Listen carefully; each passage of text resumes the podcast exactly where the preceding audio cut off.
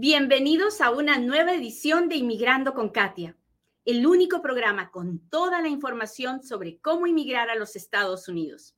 Mi nombre es Katia Quiroz, abogada de inmigración. Bienvenidos a Inmigrando con Katia, un programa donde yo, Katia Quiroz, y Carla Pereira ah, estamos aquí para contarles las noticias de inmigración, para contestar preguntas, pero sobre todo para compartir un poquito del amor de Dios, ¿verdad? Carla está aquí hoy día en mi oficina porque no, no, no se quiso quedar en la casa con la abuela, así que hoy ha venido a trabajar aquí conmigo. Va a leer sus libros, va a hacer sus matemáticas, va a esperar que empiece el año escolar, ¿sí o no? Súper entretenido tu día conmigo. Muy bien, ahora mamá va a trabajar. Despídete de todos tus amigos. Gracias por tener paciencia. Por fin. Bueno, aquí estamos y hoy día vamos a hablar de qué significa cuando un juez cierra un caso de inmigración. La mayoría de las personas tienen una idea equivocada de lo que eso significa. Así que para mí es muy importante que hoy día expliquemos qué significa cerrar un caso, porque cerrar un caso en inmigración, en la Corte de Inmigración, tiene tres definiciones, tiene tres significados. Así que este es el momento donde yo le pido, por favor, que le machuque el botón de compartir y me permita llegar a un inmigrante más, a uno que tiene su caso cerrado y que no entiende por qué ya no le llega el permiso de trabajo, o a uno que tiene el caso cerrado y que piensa que puede eh, pedir permiso para viajar o salir o viajar, a uno que tiene el caso cerrado y que piensa pues que nunca más tendrá que volver a la corte, o a uno que está en proceso de deportación, tiene una audiencia con un juez y quisiera que su caso se cerrara. Así que si usted conoce a alguien que pueda que pueda beneficiarse de esta información, por favor, ayúdeme a llegar con esta información a estas personas. Ah, recuerde que estamos en todas las redes sociales como Inmigrando con Katia, que todo, tenemos una página web hermosa, se llama Inmigrando con Katia, y en esta página web usted va a encontrar información al día de lo que va pasando en la inmigración. Si usted se registra, no solo va a entrar a un sorteo semanal que tenemos de una tarjeta de 100 dólares de Amazon, sino también va a recibir el boletín mensual que lo puede recibir por, ah, por email, donde usted va a ver qué es lo más importante, lo que usted puede compartir con sus amigos que si no están en las redes sociales, pues pueden mirarlo a través de su correo electrónico. Así que ya lo sabe. Muy bien. Lo primero que tenemos que aprender es que cuando uno tiene cita con un juez de inmigración es porque está en proceso de deportación. No hay de otra nadie, eh, yo tengo que ir a ver al juez para que me dé el asilo. Muy bien, pero es porque está en proceso de deportación. Y eso alguien se lo tiene que decir. No, a mí me dieron permiso y ahora voy a ir al juez. Sí, no le dieron permiso para entrar. Lo que hicieron fue ponerlo en proceso de deportación y entonces le dieron un papel que dice que va a entrar a los Estados Unidos para ir a ver al juez para que si el juez decida que si le da el asilo, recién usted se puede quedar y si no, pues le va a dar una orden para que se vaya. Así que lo primero que tenemos que entender es que persona que nos dice que tiene cita con un juez o que va a ver un juez de inmigración es porque está en proceso de deportación. Ahora, dentro de ese proceso de deportación, muchas cosas pueden pasar. Puede pasar que la persona pida asilo político, puede pasar que la persona pida cancelación de deportación, que la persona pida NACARA, TPS o que la persona pida a residencia porque tiene alguna forma de arreglar la residencia, ya sea porque tiene una petición familiar de algún familiar que ya está lista para ser procesada o alguna, alguna otra forma. Entonces, frente al juez de inmigración, estando en proceso de deportación, yo le puedo pedir alguno de estos beneficios. ¿Hasta ahí estamos claros? Cuénteme si me está entendiendo. Mis lentes están resucios, pero así es la vida. cuénteme, cuénteme, cuénteme. Ay, sí, Dionisio Juárez, me recuerda que hoy es el Día de la Independencia del Perú. Así que feliz día de la independencia a todos mis hermanos peruanos y que viva el Perú. Hola, Sauta Cota presente, Santa Clarita, ¿de dónde me está mirando usted? Cuénteme, cuénteme. Washington, Puerto Rico, wow.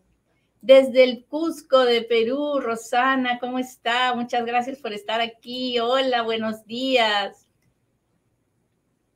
Cuénteme si me está entendiendo, si estamos claros. Hasta ahora no veo las notas de las personas que me digan si estamos bien. Hola, Dani de Los Ángeles, Oxnard, California, Nueva York presente. Muy bien, muy bien. Entonces, ya quedamos claros. Si tenemos que ir a ver a un juez es porque estamos en proceso de deportación. Si estamos en proceso de deportación, podemos pedir asilo, podemos pedir cancelación de deportación, podemos pedir ajuste de estatus, podemos pedir TPS, podemos pedir NACARA. Si usted no sabe de lo que estoy hablando, no se preocupe porque son cosas que no son para la mayoría de personas, así que no, no se estrese por eso. Muy bien, otra cosa que también se puede pedir ahora bajo esta administración del presidente Biden es que el caso se cierre. Pero cuando uno dice que el caso se cierre, realmente hay tres formas de cerrar un caso. ¿Ok? Número uno, le decimos, le decimos, hablamos con el fiscal, el abogado defensor habla con el fiscal y se ponen de acuerdo en terminar el proceso de deportación. Ese caso no es que esté cerrado, está terminado. Una vez que el juez dice estoy terminando este caso, quiere decir aquí no pasó nada. Usted se va a su casa tan indocumentado como llegó acá en Estados Unidos y el proceso no continúa. Se muere, se muere, se muere y usted no tiene ni orden de deportación, ni beneficio, ni nada. Simplemente se cancela el proceso. Eso se llama la terminación de un caso de corte. ¿Hasta ahí estamos bien? Bueno, otra forma de cerrar el caso es cerrar el caso administrativamente. ¿Qué significa eso? Ahí está que es bien confuso, porque la gente escucha cerrar y piensan, ok, se acabó. No. Cuando un caso se cierra administrativamente, lo que el juez está queriendo decir es, el caso lo vamos a dormir. Usted va a seguir en proceso de deportación, pero no vamos a tomar una decisión en su caso, no vamos a decidir si le damos el asilo o la cancelación o lo que haya pedido, Nomás no lo vamos a decidir, vamos a dormir su caso. ¿Hasta cuándo? Hasta el día que usted quiera reabrirlo porque ya encontró una forma de arreglar diferente a la que me está pidiendo a mí, o hasta el día en que el fiscal quiera reabrirlo porque lo quiera deportar porque sabe Dios. ¿Ok? Eso se llama cerrar administrativamente un caso. Ahora, hay otras formas de cerrar un caso, que es cuando el caso está dismissed, que es cuando el juez dice, bueno, ¿saben qué? Este caso se inició, avanzamos, pero no voy a tomar una decisión, voy a, es como terminar el caso, voy a terminar el caso administrativo, eh, voy a hacer dismiss del caso, aquí no, no pasó nada, no habrá una orden de deportación, no habrá un beneficio, se cierra. So, terminar y dismiss son muy parecidos, no hubo un caso. Y cerrar administrativamente significa tu caso sigue vivo, está dormido, no tienes que presentarte a otra corte por ahora, pero sigues en la lista de las personas que están en proceso de deportación. ¿Hasta ahí estamos claros? Ahora, esta información es importantísima para los dos millones de casos que están en este momento dentro del sistema de la Corte de Inmigración. Así que si usted conoce a alguien que está yendo a la corte, por favor, compártalo. A ver. ¿Qué significa desestimar un caso? Bueno, desestimar un caso en inglés se dice dismissed. Y en la Corte de Inmigración significa que el caso ha sido terminado. En la Corte Criminal para los inmigrantes no significa nada. Cuando un juez en la corte criminal dice dismissed, para un inmigrante no tiene, es, no, no significa nada. ¿Por qué? Porque cuando, para un inmigrante, cuando uno va a una corte criminal porque le han puesto cargos y uno acepta algún tipo de sentencia, para inmigración es un delito y se va a quedar en la historia de esta persona como un delito, aunque el juez diga que el caso fue dismissed. Dismiss es desestimar, aquí ya se cerró, se acabó, ah, pero en la corte de inmigración, para un inmigrante significa, ok, no vamos a tomar una decisión vamos a cerrar esto como que no hubiera pasado, pero en la corte criminal no tiene ningún valor el término desestimar. A ver, déjeme ver cómo están, cuénteme si me está entendiendo. Gracias a todos los que me mandan estrellas, rosas, a todos los que me mandan super chats, super stickers. Les agradezco mucho, mucho, mucho, mucho toda su ayuda, el que estén aquí conmigo. Hola, hola, saludos de Las Vegas. Pues acá estamos. Draco, gracias por estar aquí. Ah, ¿Qué significa discreción jurídica? Discreción jurídica es la discreción prosecutorial, también se llama así, y es cuando el fiscal se pone de acuerdo con el abogado defensor para cerrar el caso administrativamente discreción prosecutorial es cuando se ponen de acuerdo para cerrar el caso administrativamente en la discreción del fiscal. Entonces, en la discreción del fiscal, el fiscal decide no continuar con el proceso, sino dormirlo. Priscila, muchas gracias. Muy bien, muy bien. Uh, déjeme ver. Cuéntenme si me están si me están ah, entendiendo. Mayra dice, a mí me lo desestimaron. Si le desestimaron en la Corte de Inmigración, quiere decir que su caso fue terminado. Ya no hay más proceso de deportación en contra de usted.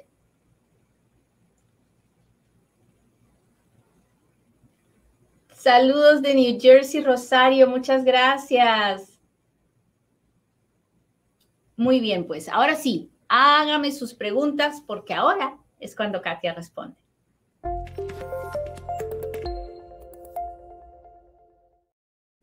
Y mientras respondemos, déjeme, déjeme recordarle que si usted en algún momento de su vida ha tenido algún encuentro con la oficina de inmigración o ha hecho papeles de algún tipo, por favor, haga una folla. Folla es cuando le pedimos al gobierno que nos dé la, copia del expediente que se creó cuando tuve contacto con ellos, ya sea porque me agarraron en la frontera, ya sea porque ah, me, detuvieron dentro de Estados Unidos, ya sea porque yo presenté una aplicación y me la negaron o me la aprobaron, en fin, sea cual sea el encuentro que usted haya tenido con la oficina de inmigración, es importante que usted tenga esos documentos en su poder, porque el día que usted pueda arreglar, los va a necesitar. Le van a preguntar si alguna vez se, encontró con la inmigración y usted lo va a tener que contar con la información correcta. Así que haga sus follas. Y si quiere hacerlas, pues llame al Folla Center 702-737-7717. Muy bien, ahora sí, empecemos con las preguntas.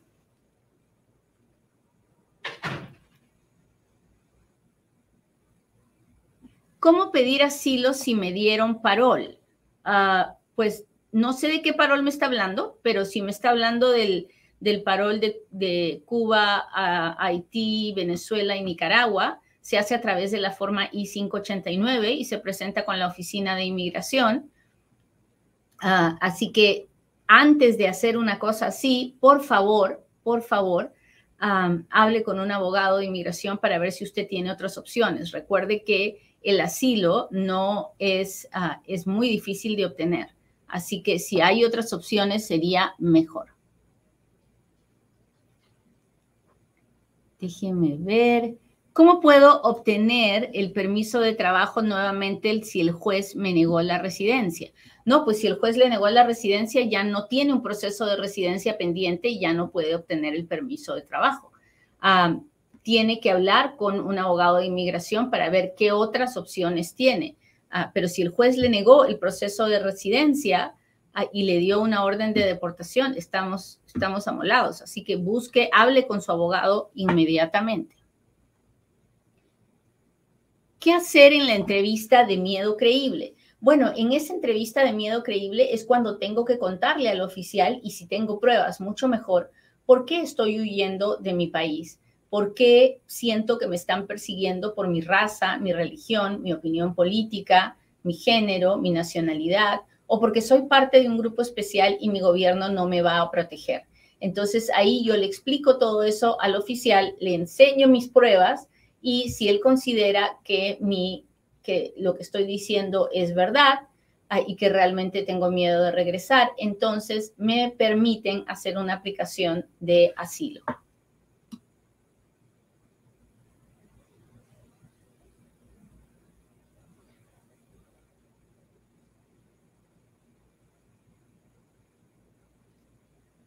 Déjeme ver, busco preguntas.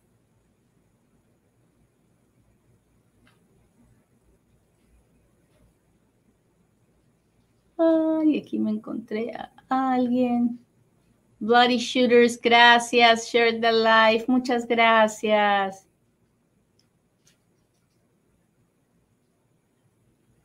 Hola, hola, nos saludan de Guatemala, muchas gracias. Déjeme ver.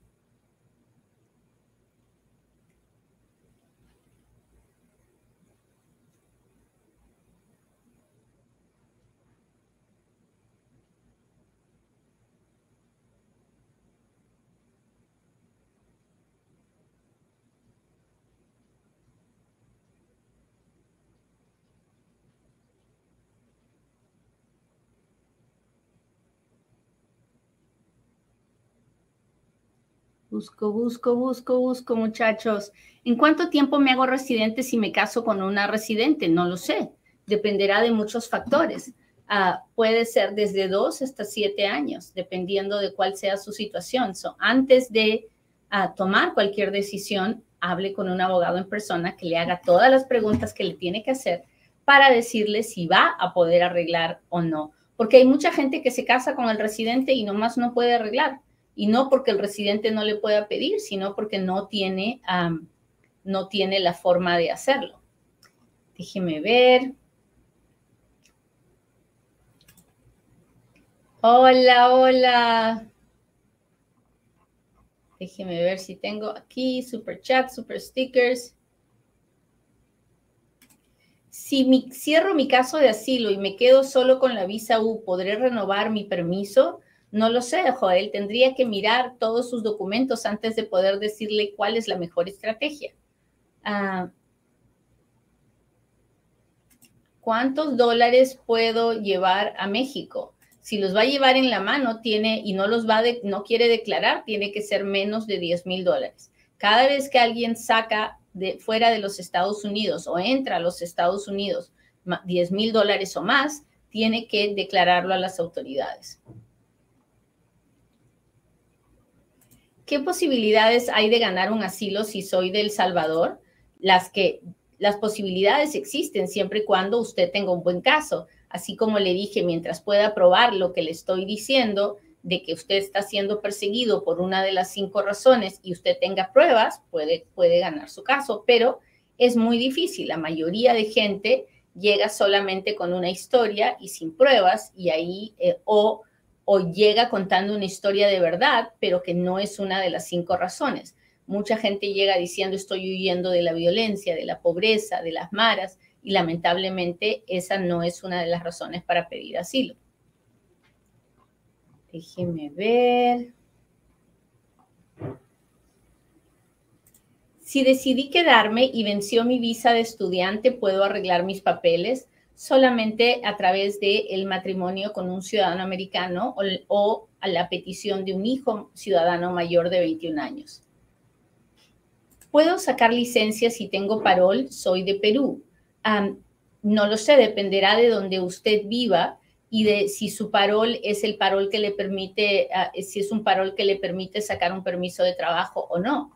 Porque si puede sacar el permiso de trabajo en cuanto lo tenga y puede sacar una licencia de conducir en cualquier ciudad, pero si no lo tiene, entonces ah, si está en proceso de deportación, mientras no, no haga una aplicación de asilo y no reciba el permiso de trabajo, no va a poder sacar una licencia de conducir en un estado donde no hayan licencias para indocumentados. ¿Dónde puedo sacar mi historial de entradas y salidas de Estados Unidos? En el FOIA Center. Puede llamar al 702-737-7717, preguntar por Liliana o Antoinette y ellos le pueden ayudar a buscar estos records. Tengo posibilidad de un permiso de asilo, soy de Guerrero. Bueno, solo por ser de Guerrero, no solo por ser de un país determinado no hay posibilidad. Pero si usted puede, puede articular que está siendo perseguido por su raza, por su religión, por su opinión política, por su nacionalidad, por su género, porque es parte de un grupo especial y su gobierno no lo va a proteger, entonces, si lo puede probar, entonces puede intentar hacer un caso de asilo. Ah, el porcentaje de aprobación es muy, pero muy, muy bajito pero sucede todos los días a alguien se le aprueba un caso de asilo y todos celebramos. Muy bien, muchachos, les agradezco mucho, pero mucho que me hayan acompañado hoy día.